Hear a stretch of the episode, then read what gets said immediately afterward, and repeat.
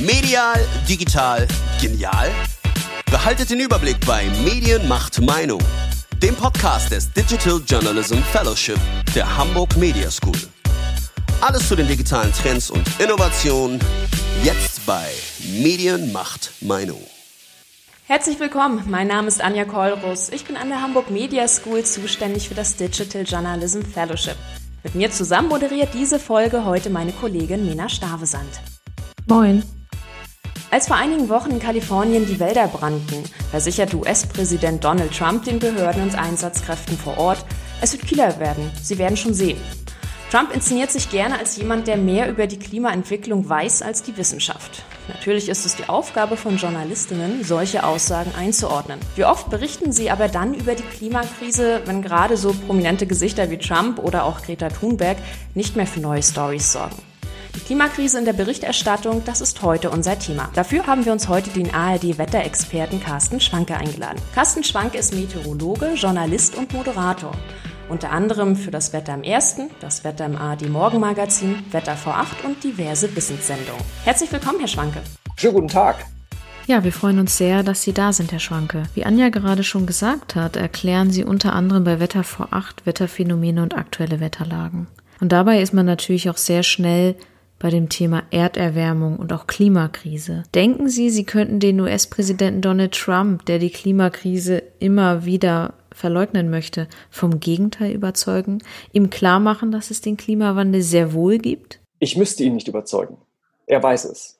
Es gibt einen sehr, sehr spannenden Brief, äh, der auch im Internet einsehbar ist, von rund 50 CEOs, also Wirtschaftsführern aus den USA, an den US-Präsidenten. Und in diesem Brief äh, fordern sie den US-Präsidenten eindringlich dazu auf, äh, diese Klimakrise endlich ernst zu nehmen, zu handeln, auch weil sie überzeugt davon sind, dass das Land, das als erstes technische Lösungen anbietet, wie eine hochindustrialisierte Gesellschaft reformiert werden kann, mhm. dieses Land wird sich über viele Jahre und Jahrzehnte wirtschaftlich an die äh, Weltspitze katapultieren und wird eben diese Lösungen auch gut verkaufen können. Dieser Brief wurde unterschrieben unter anderem von Donald Trump. Dieser Brief stammt aus dem Jahre 2009, als äh, die Weltklimakonferenz in Kopenhagen stattfand. Der damalige Präsident, an den dieser Brief gerichtet war, war Obama und damals bestand die Angst, dass die USA aus diesem Klimaprozess aussteigen könnten. Das zeigt, Trump weiß sehr genau, was da draußen los ist. Und das zeigt äh, sozusagen im, im Rückkehrschluss äh, auch, dass er gelernt hat,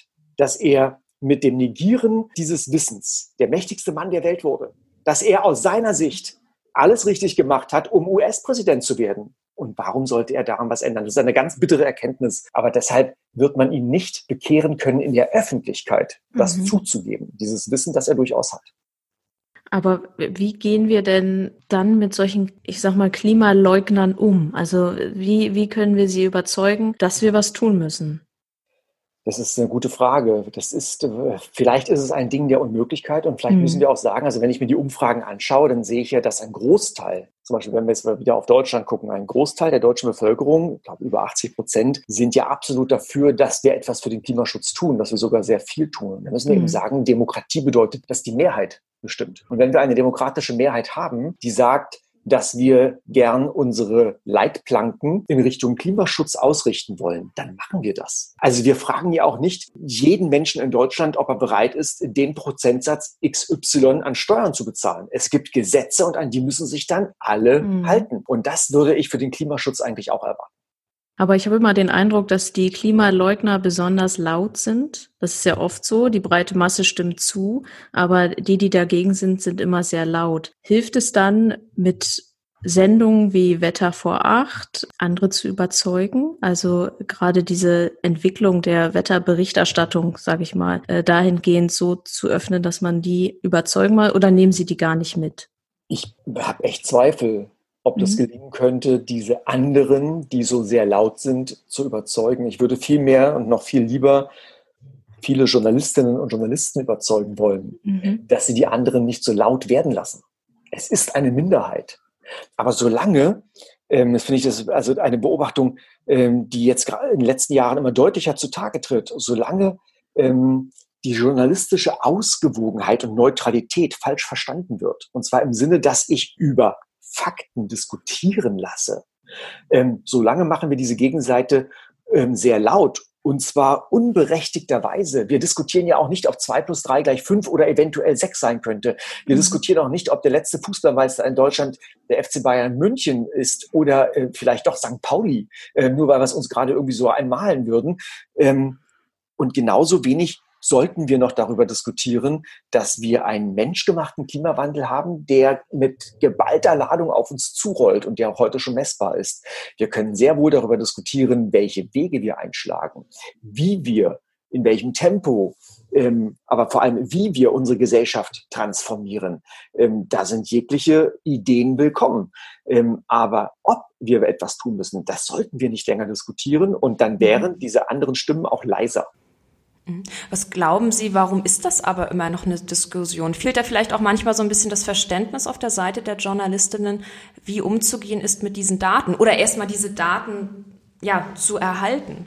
Eigentlich liegen diese Daten ja, ja seit Jahrzehnten auf dem Tisch. Und eigentlich wissen wir es lange. Und das ist auch etwas, was mich wirklich bedrückt zu sehen, dass obwohl dieses Wissen auf dem Tisch liegt, so wenig getan wird. Anders als zum Beispiel, ich ziehe jetzt mal kurz den Vergleich zur Corona-Krise. Da sind wir ja ähm, über Wochen und Monate, gerade im Frühjahr, im absoluten Blindflug mhm. unterwegs gewesen, sind es zum Teil ja heute noch. Das heißt, wir sammeln aktuell Daten und es wird entschieden. Ich möchte zurzeit nicht in der Haut der politischen Entscheider stecken. Aber beim Klimawandel ist das komplett anders.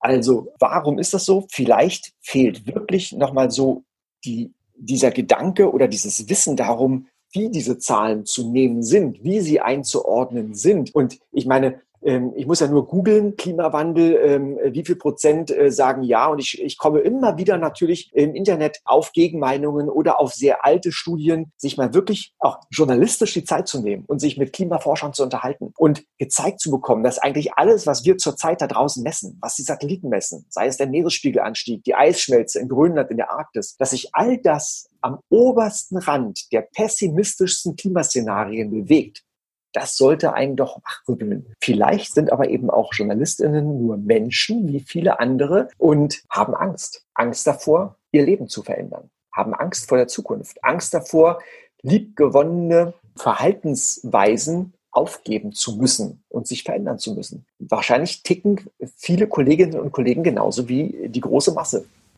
vielleicht jetzt nicht Angst, aber kann es sein, dass ähm, Journalisten befürchten, dass diese Themen, ich sag mal überspitzt, nicht sexy genug sind für ihre Berichterstattung. Weil wenn wir jetzt über Klimakrise sprechen, Sie haben es gerade erwähnt, ähm, viele Daten, die da, sag ich mal, benötigt werden, das ist natürlich nicht so emotional greifbar oder haptisch wie beispielsweise die Flüchtlingsfamilie, die jetzt sich auf den Weg nach Deutschland macht. Fehlt es einfach dem Thema an, an Emotionalität, um ein Publikum zu catchen?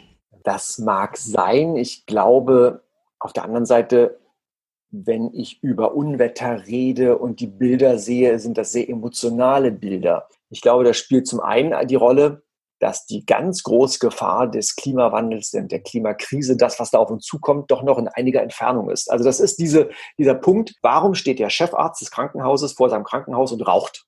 Ne? Also ich meine, wer sollte es besser wissen, dass das ungesund ist? Und trotzdem zieht er da an seiner Zigarette. Also das ist so diesen Punkt, glaube ich, kann man auch auf den Klimawandel schieben, dass es eben, dass die heftigen Einschläge erst in einigen Jahrzehnten kommen und dass wir es deshalb von uns fernhalten. Das andere ist in der Tat, dass zum Beispiel Wissenschaftsjournalistinnen, die, die ja wirklich dieses Wissen auch tagtäglich beackern, dass die ganz oft nicht in den großen Newsrooms sitzen, der großen Redaktionen, sondern die sitzen so in so einer kleinen Kammer am Rand. Diese Klammer, äh, diese Kammer wird jetzt bald im Oktober aufgemacht und zwar dann, wenn die Nobelpreisträger dieses Jahres verkündigt werden, dann wird da kurz die Tür geöffnet und sagt, könnt ihr mal ein Stück dazu machen. Und ansonsten bleibt diese Tür zu. Und ich finde, das ist ein ganz wichtiger Punkt. Also entweder wir müssen dafür sorgen, dass der Wissenschaftsjournalismus stärker wird und einen besseren Zugang zu den großen Newsrooms der Redaktion bekommt, zu den Verlagen in den Sendern. Und natürlich müssen sich auch die, gerade die Kolleginnen und Kollegen, die sich im politischen Betrieb bewegen, und das ist ja die große Mehrzahl, müssen sich, glaube ich, noch intensiver, die müssen Hausaufgaben machen. Die müssen sich hinsetzen und auch wenn sie vielleicht früher Mathematik abgewählt haben und das doof finden und was, dass, dass, dass sie das getan haben, das sieht man beim Umgang mit Statistiken, beim Umgang mit Prozentrechnungen und man muss ein gewisses Interesse mitbringen, sich diese Zahlen anzuschauen. Aber das sind die Hausaufgaben, die ich eigentlich erwarte, die getan werden müssten. Also müssten die Redaktionen sich in gewisser Maßen ähm, reformieren und nicht mehr, der Fokus ist ja oft bei den großen Medien auf Parteipolitik, die Köpfe der, der Politik werden immer wieder hervorgeholt, aber das Thema Klima bleibt dabei oder generell die Wissenschaft bleibt dabei auf der Strecke. Also müsste man da wieder vielleicht auch Kollegen aufstocken. Die äh, in den letzten Jahren waren, sind einige Stellen in diesem Sektor ja gestrichen worden. Also da auch der Appell an die Medienhäuser, da vielleicht nochmal nachzubessern.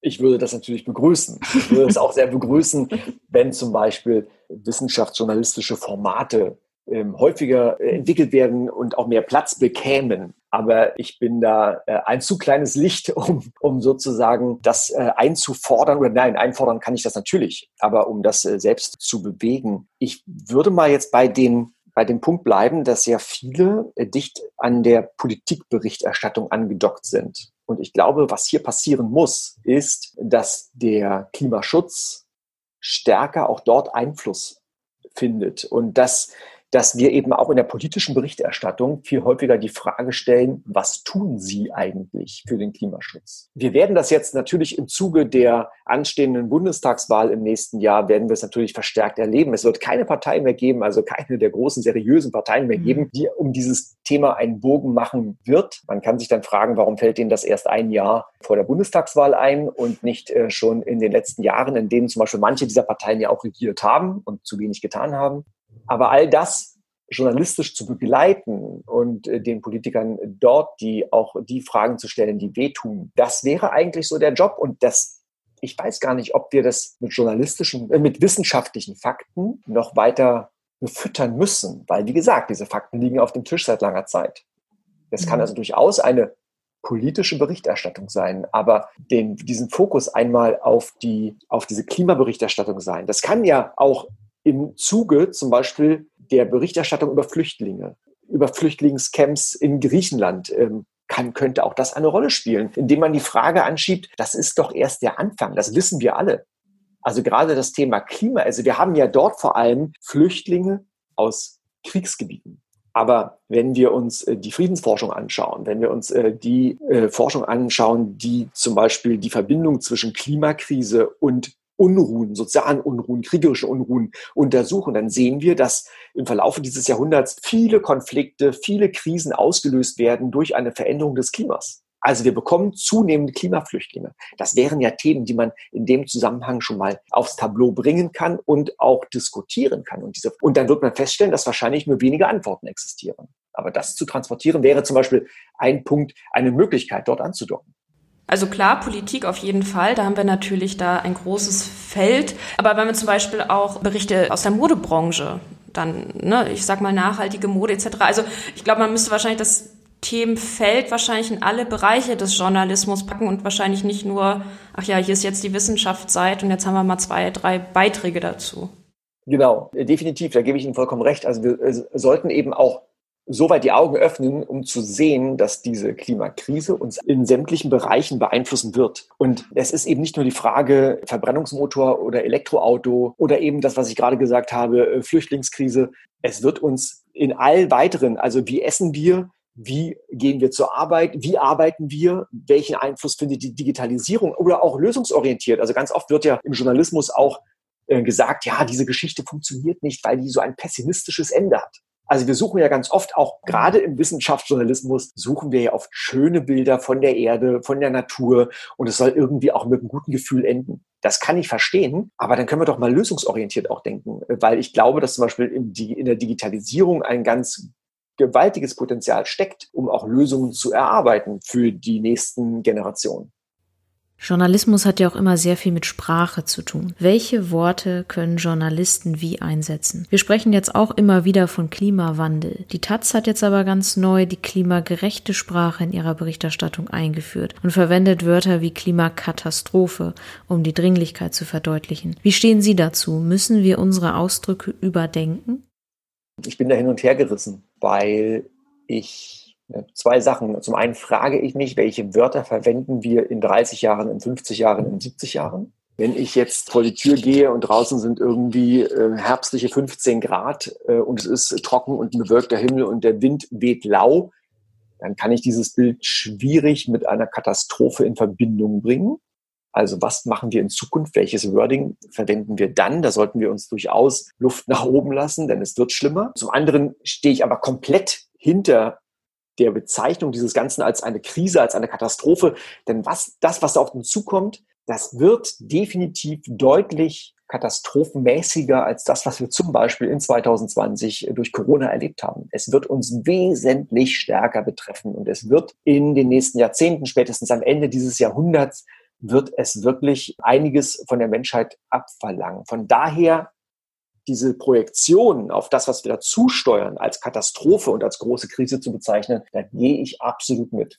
Der zweite Punkt ist, ich habe Angst, dass wenn wir diese Wörter zu stark verwenden, ziehen sich viele Leute zurück in eine Art Schneckenhaus, weil sie sagen, boah, es ist zu spät. Also da bin ich raus. Also wenn eine Krise, dann gehe ich, dann, dann gehe ich in den Keller. Und das finde ich dann schwierig, weil wir müssen die Leute schon auch mitnehmen. Und eben, das gelingt, glaube ich, am ehesten lösungsorientiert. Würden Sie jetzt ähm, zum einen auch dann Journalisten abraten, den Begriff Klimawandel zu benutzen? Weil wenn, wenn, man sich den, wenn man sich das Wort mal zerlegt, dann hört sich das ja nach einem fast Euphemismus an. Ich selbst spreche auch vom Klimawandel. Ja, dann, vielleicht müssen wir nochmal neu ähm, brainstormen und nach einem neuen Begriff suchen, der sich irgendwo dazwischen befindet. Ne? Also ich meine, das ist letztlich äh, der anthropogene Klimawandel, also der vom Menschen verursachte. Mit diesem Wort anthropogen äh, hebe ich das Ganze schon mal auf eine andere Ebene und innerhalb von Klimaforschern wird ja oft weiterhin von diesem anthropogenen äh, Treibhauseffekt, anthropogenen äh, Global Warming, Climate Change und so gesprochen. Und dann ist einfach allen Beteiligten klar, um welche Kurven und um welches Szenario wir da reden. Aber natürlich, äh, die Sprache ist wichtig, das wissen wir. Und die, und die richtige Verwendung von Sprache ist auch immens wichtig. Und wenn ich im Wetterbericht diese Wörter verwende, dann wende ich mich ja nicht an die wissenschaftliche Community also vielleicht zu 0,1 Prozent. Aber in der Mehrzahl wende ich mich ja an die breite Bevölkerung da draußen. Und vielleicht muss ich mich da auch nochmal hinterfragen, muss ich an der Stelle ganz ehrlich sagen. Mir ist noch keine Lösung. Ich, ich bin vorsichtig, ähm, aber mir ist noch nicht die richtige Lösung eingefallen. Vielleicht kommt die ja eines Tages. Mhm. Und dann hatten Sie noch was angesprochen, was ich auch sehr interessant finde, als wir uns jetzt im Vorhinein mit dem Thema nochmal ein bisschen intensiver beschäftigt haben, ob es nicht auch, ähm, das haben Sie auch schon ein bisschen angerissen, ein anderen, anderes Narrativ braucht, weil sehr viel Fokus liegt in der Berichterstattung, finde ich immer sehr auf Gefahr, Gefahr, Gefahr. Und diese Katastrophe wird groß aufgemacht und wie Sie es ja schon meinten, dann kapitulieren wir einfach ich glaube, an irgendeiner Stelle das Publikum und zieht sich einfach zurück. Sie haben gesagt, dass man lösungsorientierter sein kann. Fehlt vielleicht auch so ein bisschen, dass Journalisten auch nochmal erklären, ja, es gibt diese Horrorszenarien, aber auch mit einer gewissen Wahrscheinlichkeit. Also ob die jetzt eintreten, weiß man ja noch gar nicht. Ja und nein, denn wenn ich die Unstimmigkeiten, die es ergibt, also es gibt ja immer einen Korridor. Ich habe also einen, einen Pfad, der mhm. von den Klimamodellen vorher gezeigt wird und es gibt so einen Korridor der Unsicherheit. Das heißt aber nicht, dass diese Sachen nicht eintreten, sondern die können vielleicht in einer anderen Konstellation eintreten, die können vielleicht etwas früher oder etwas später kommen. In den IPCC-Weltklimaberichten, da werden diese Unsicherheiten ja auch sehr genau kommuniziert. Und wie, wie, ich auch schon gesagt habe, das, was wir draußen messen, ist immer schlechter als das, was im IPCC mittleren Szenario berichtet wird.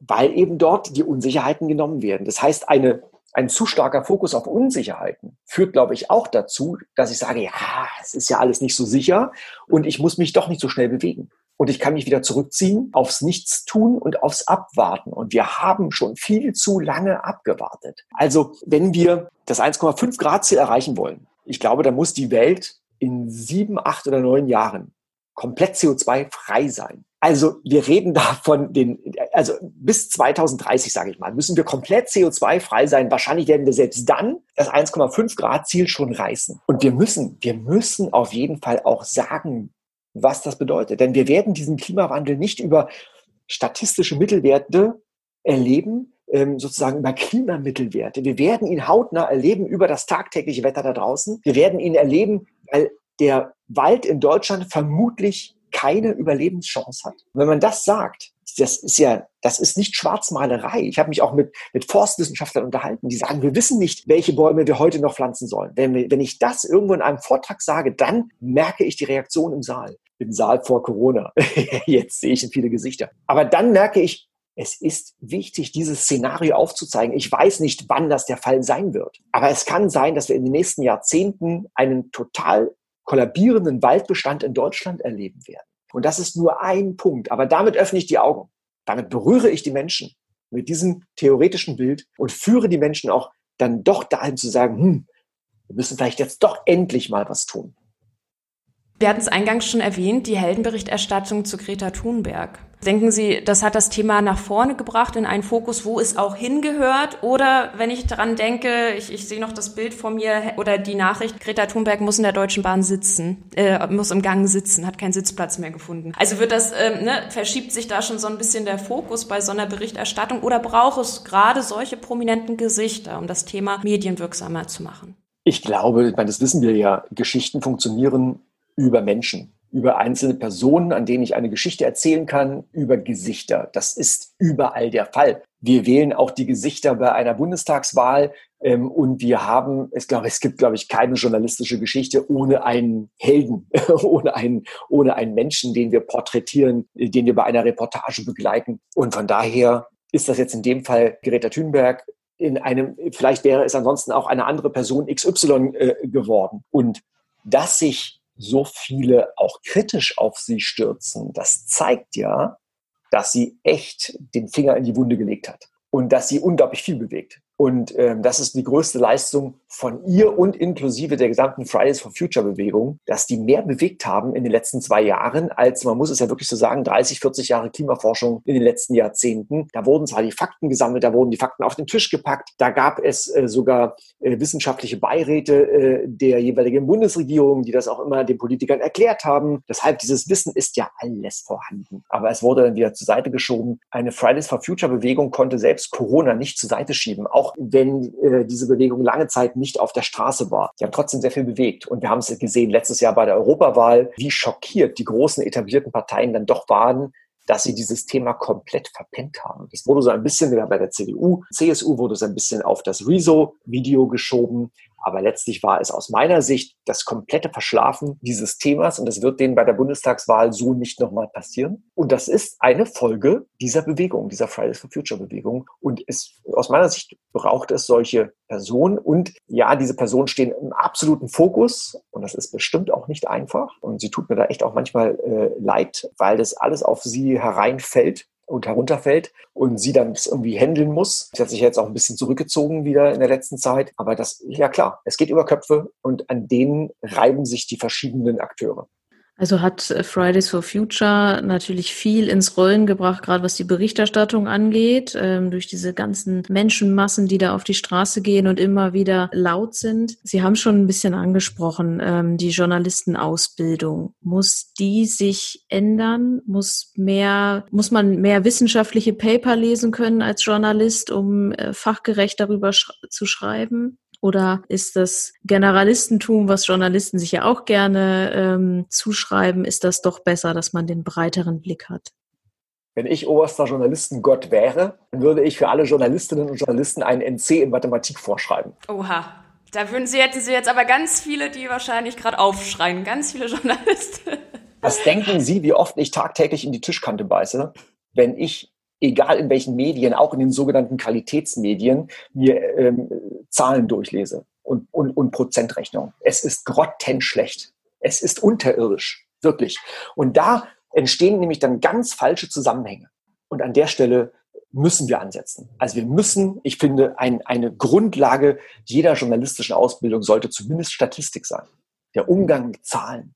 Weil daraus ziehen wir die Geschichten, daraus ordnen wir ein. Und ich kann jeden Tag in fast jeder Zeitung und auch im Radio und im Fernsehen Geschichten sehen, wo diese Zahlen falsch eingeordnet werden, wo falsch damit umgegangen wird. Es ist die Grundlage für Verschwörungstheorien, das ist die Grundlage für Angriffe, für berechtigte Angriffe und für Kritik, für berechtigte Kritik. Also an der Stelle würde ich sagen, muss sich etwas bewegen. Es muss, glaube ich, nicht jeder Mensch im Journalismus äh, wissenschaftliche Berichte äh, oder wissenschaftliche Paper lesen können. Soweit würde ich nicht gehen ähm, Grundlagenstatistik, das habe ich gerade gesagt. Und der zweite Punkt ist aber vielleicht wirklich, dass diese, dieses journalistische Neutralitätsgebot, journalistische Ausgewogenheit, auch das sollte man im Zuge der Klimaberichterstattung diskutieren und nochmal aufzeigen, wo stimmt das und wo wird dieser Begriff falsch eingesetzt und falsch verwendet, weil all das erleben wir ja auch in den äh, in der Berichterstattung, dass das immer noch hervorgeholt wird, um dann werden, dann, dann werden Leugner eingeladen, die eben sagen, zwei plus drei ist sieben. An der Stelle müssten wir auch ansetzen. Mich würde noch mal so zum Schluss interessieren, Sie hatten es an vielen Stellen, sind wir drauf schon zu sprechen gekommen, wenn wir es jetzt noch mal zusammenfassen. Was glauben Sie, ist jetzt für Journalistinnen und Journalisten ein guter Ansatz, um über dieses Thema zu berichten?